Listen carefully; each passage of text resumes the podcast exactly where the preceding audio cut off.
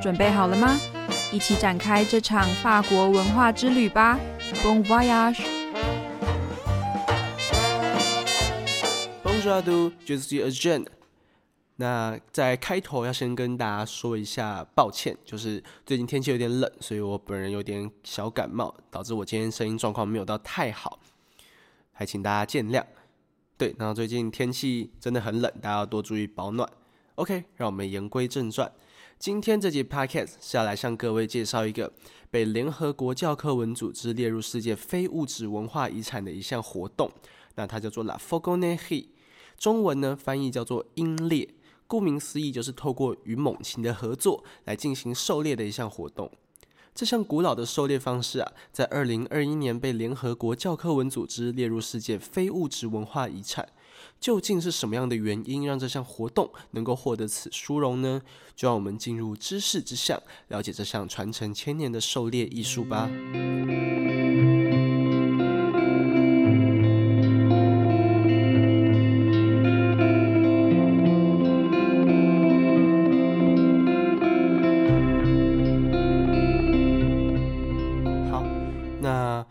在我们分析为什么鹰猎可以被入选为世界非物质文化遗产之前呢，我们要先来了解一下这样活动的历史。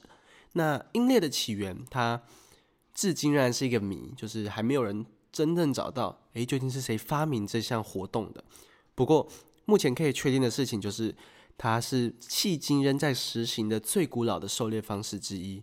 最早期的猎人呢、他们获取食物的方式从采集开始转向狩猎的时候，他们迅速就意识到。他们可以透过跟猛禽合作来捕捉他们想要捕捉的野生动物，鹰猎这个概念就从这个时候开始诞生了。那猎人呢会驯养猎鹰，并配合使用利用他们的狩猎能力，帮助他们在打猎的时候效率可以更上一层楼。在欧洲和亚洲，有许多的研究人员呢认为鹰猎的起源可能可以追溯到中亚，因为那边从古时候开始就有许多不同种类的猛禽。像是有一批游牧民族克吉斯人，那他们是一批高原猎人，也是最早观察到会利用猛禽来进行狩猎活动的人群之一。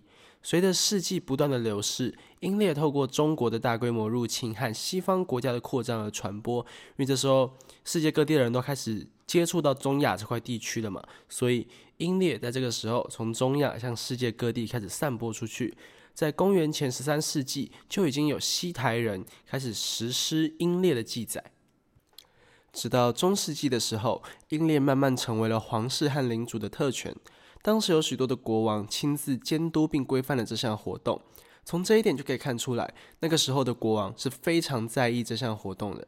当时有一些圣人，比如说法国的 Saint c a v o 他们也非常热爱这项文化。人们对鹰猎的热情，在随后的几个世纪当中，我们也可以发现，比如说法国的路易九世，在十三世纪的时候，以手持猎鹰的画像为自己留下记录。然后还有查尔斯五世五世，在他的统治期间，有一本书叫做《花摸底和黑哈迪欧之书》，当中呢也包含了许多关于鹰猎的内容。然而，鹰猎的衰退，在路易十六在位的时候开始发生。因为路易十六他更喜欢利用枪支进行狩猎，一直到一七九二年的法国大革命废除了鹰猎的王室职务，这也正式标志着鹰猎文化的衰退。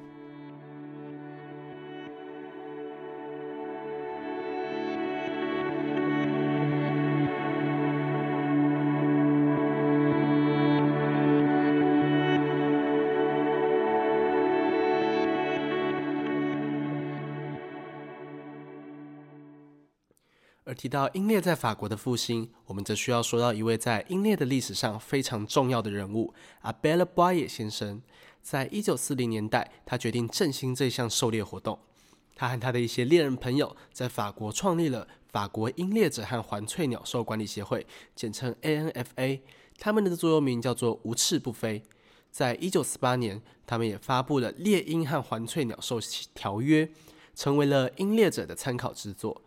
在一九五四年，鹰猎活动呢正式在法国被承认成一种狩猎方式，并且在一九七六年阿布达比举办了世界上第一次的鹰猎大会。那这场大会呢也汇聚了八十多个国家，其中也包含了法国。如今，ANFA 在与政府机关的紧密合作和交流下，为英列这项活动已经设定了完整的措施。英烈也在法国的狩猎历史上有着不可被取代的历史地位。至于英烈为何能够获选为世界非物质文化遗产呢？根据我搜集的资料，我认为可以分成以下几点，分别是艺术性、语言、传承性以及与自然环境的相处互动。英列被视为一门艺术，成为一位优秀的音列者，需要掌握多项不同的技能，并在每个细节精雕细琢，才能达到人鸟合一的完美境界。而法国作为欧洲音列文化的摇篮，拥有许多多样且独特的音列技巧。有的呢，甚至已经达到了艺术表演的水准。再来，我们提到语言方面。那说到语言方面呢，我们就要提到 b o f e c 先生在二零零四年发表的《猎鹰词典》。那这本书当中列举了从十六世纪以来与法语英列有关的所有术语还有表达方式。这本书一个惊人的地方在于它语言的广度，词典当中包含八百多个条目。当然，有些字我们现在已经不再用了。不过啊，却有些技术术语已经普及到我们现在的日常语言当中。例如 sharp home，sharp home 这个字在英猎的术语里面是指戴在猎鹰头上的小皮帽。那这个小皮帽的作用呢，是为了让鸟类安定下来。那我有看到一个我觉得很有趣的是 gahir 这个字。那 gahir 这个字在英猎术语当中是指鸟类升空。为什么呢？因为他们在升空的时候，也就进入了他们的职业生涯。而英烈文化的传承可以追溯至十字军东征，从那个时候开始，猛禽的喂养方法、观察以及引导鸟类飞行的方式都没有改变。唯一非常大的进步在于给予鸟类的食物以及它们所接受的兽医护理的品质。还哦对，还有加上还有他们现代有在猛禽的脚上加了一个无线信号发射器，这有帮助猎人们有效的找回他们的狩猎搭档。好，那再来是跟自然的互动的部分。刚刚有提到法国的 ANFA 协会嘛？那 ANFA 协会内部的条款及规定，除了确保这门千年技艺的永续存在，更强调了鹰猎活动的道德规范，包括对鸟类还有猎物的尊重，以及获得鹰猎者等级所需要的长期忠诚，还有要不断学习的必要性。这个协会也常在。鸟类保育的相关议题上面发生，为环境的永续发展出一份心力。嘣 je viens de présenter la culture de la faune en chinois. Maintenant, je vais vous la présenter encore une fois en français. Bienvenue à la rue du savoir.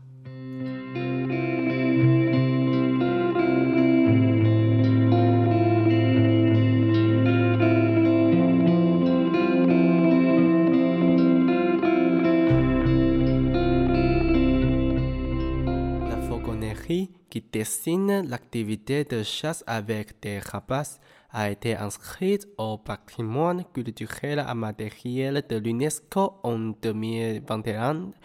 Quelles sont les raisons qui ont valu à cette ancienne méthode de chasse une telle distinction? Avant d'analyser pourquoi elle pourrait être sélectionnée comme patrimoine culturel immatériel mondial, il est nécessaire de comprendre l'histoire de cette culture.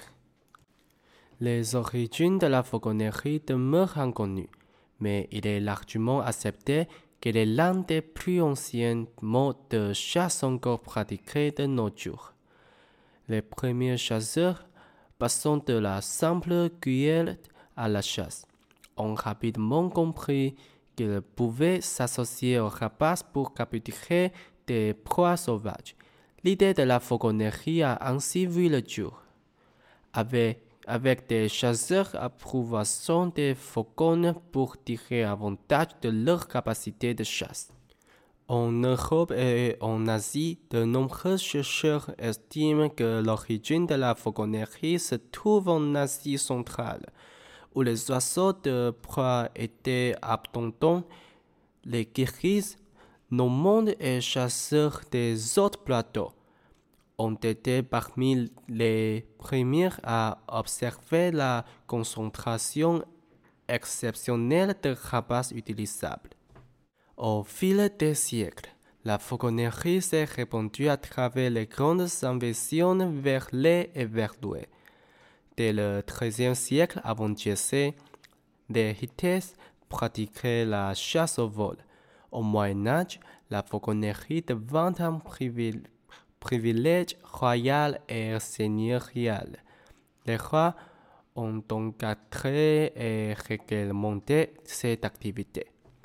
Les saints patrons de la fauconnerie, tels que Saint Bravon en France, ont émergé à cette époque. L'engouement pour la fauconnerie s'est maintenu au cours des siècles suivants. Louis IX de France, au XIIIe siècle, fit, fit d'exécuter son portrait avec faucon au point. Sous le règne de Charles V, le célèbre livre du roi Motu et de la reine Radio incluait de nombreuses pages sur la fauconnerie. Cependant, le déclin de la fauconnerie a commencé avec Louis XVI, qui préférait les armes à feu pour la chasse. La Révolution française en 1792 a supprimé les, les charges royales de fauconnerie, marquant une période de déclin.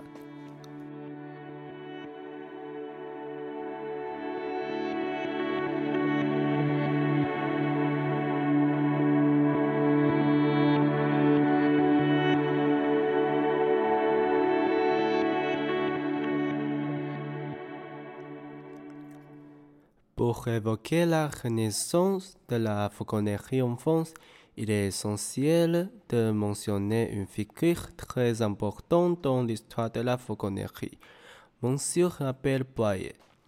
Dans les années 1940, il a décidé de revitaliser cette activité et, a confondé l'Association nationale des fauconneries et d'autres. Avec quelques chasseurs, leur devise était sans zélé par de vol. En 1948, Appel Boyer et, Maurice Bloniol ont publié le traité de la fauconnerie et des autours, devenu une référence pour les fauconneries. En 1954, la fauconnerie a été officiellement reconnue comme une méthode de chasse en France. En 1976, la fauconnerie est devenue une compétition avec la première Coupe du monde de fauconnerie organisée à Abu Dhabi, rassemblant plus de 80 pays dans la France. Aujourd'hui, l'Association nationale des fauconneries d'autres en, en étroite collaboration avec les, autorités représente la fauconnerie en France.